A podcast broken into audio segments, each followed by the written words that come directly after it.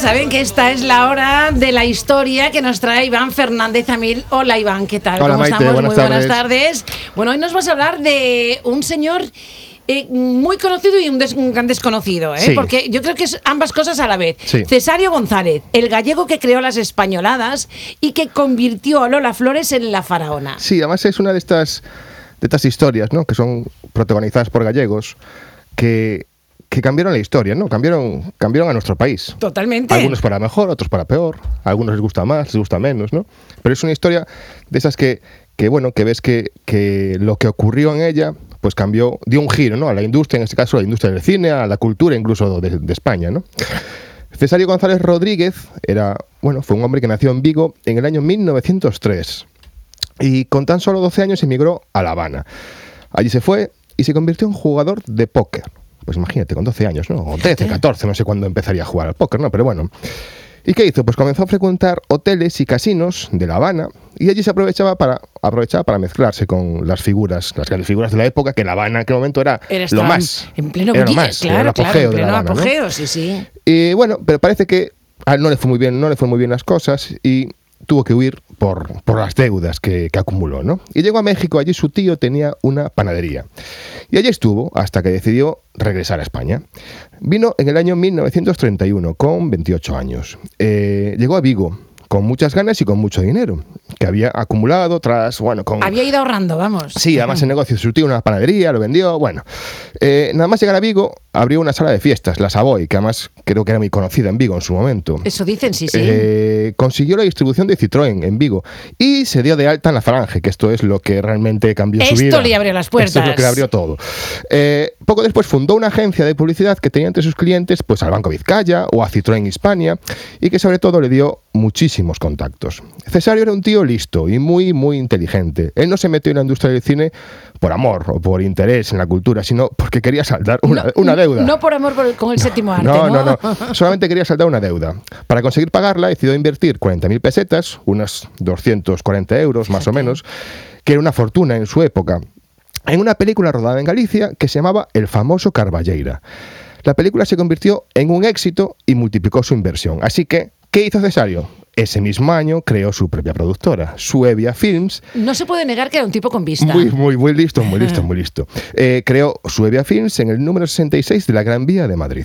Su primera película fue Polizón a bordo, que se convirtió en un éxito, bueno, sin igual.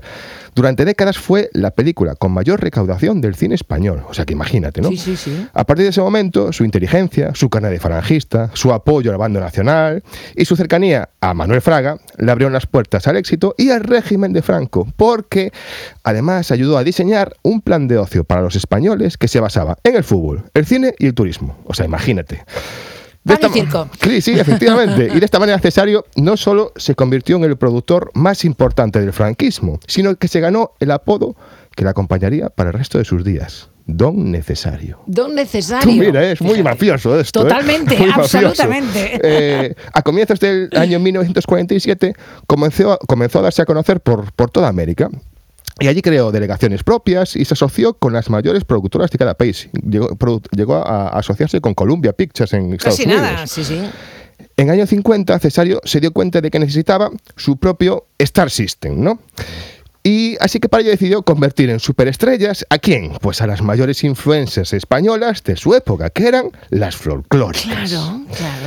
Ahí entra en juego Paquita Rico, Todas, todas, Carmen todas, Sevilla. La Faraona, Lola Flores, etcétera, ¿no? Además creó un nuevo formato de cine, el musical nostálgico, un género que sería conocido por todos como la españolada, que le convirtió en millonario y revolucionó la industria del cine en los países de habla hispana. O sea, en decir, toda Iberoamérica. En toda Iberoamérica. Cesario contrataba a las mejores, a Lola Flores, a Sara Montiel, a Marujita Díaz, a Marisol, a Joselito. Y sabía cómo llamar la atención, tenía ese, ese tema de mediático, ¿no? que sabía manejarlo. Cuando co- confirmó un contrato con Lola Flores para protagoni- protagonizar cinco películas, ese contrato se convirtió en un acontecimiento nacional seguido por todos los medios del país. La firma de un contrato, imagínate, ¿no? Sí, sí, sí. Porque Lola, Lola Flores era su musa. Cesario le abrió las puertas a la fama en el 52 con una película que rodaron en México, Pena, Penita, Pena. Esa película catapultó a Lola al estrellato del- en el, todo el mundo Sí. y la convirtió en, en un mito además, ¿no? Sí, sí, sí. De hecho, como decíamos al principio en el título, su conocido apodo, que era la faraona, viene del título de otra película que también hizo en México en el año 56 y que también produjo Suevia Films. Anda, eso sí que no lo sabía. Sea, imagínate, ¿no? Sí, sí, sí. Y como buen gallego, nunca se olvidó de su tierra. Todas las películas de Suevia comenzaban con la bandera de Vigo y una vista de la ciudad. Bueno, imagínate, imagínate. el nodo.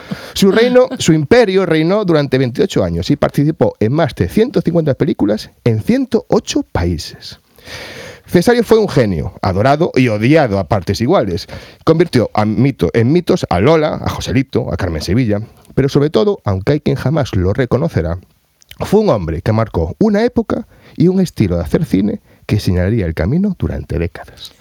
O sea, eh, bueno, al final, un cáncer fue la única manera de apear del mundo a Cesario, que falleció en Madrid el 20 de marzo de 1968. Bueno, pero, un hombre que dejó detrás de, de sí, bueno, una serie de Claro, logros. a- a- es decir, a ver, la españolada es muy, muy rancia, Sí, eh, claro. machista, lo- pero cambió la historia del cine realmente. Pero fue ¿eh? capaz de ver, de ver Claro. cómo saber, de, de saber cómo hacer cine, Exacto, ¿no? exacto.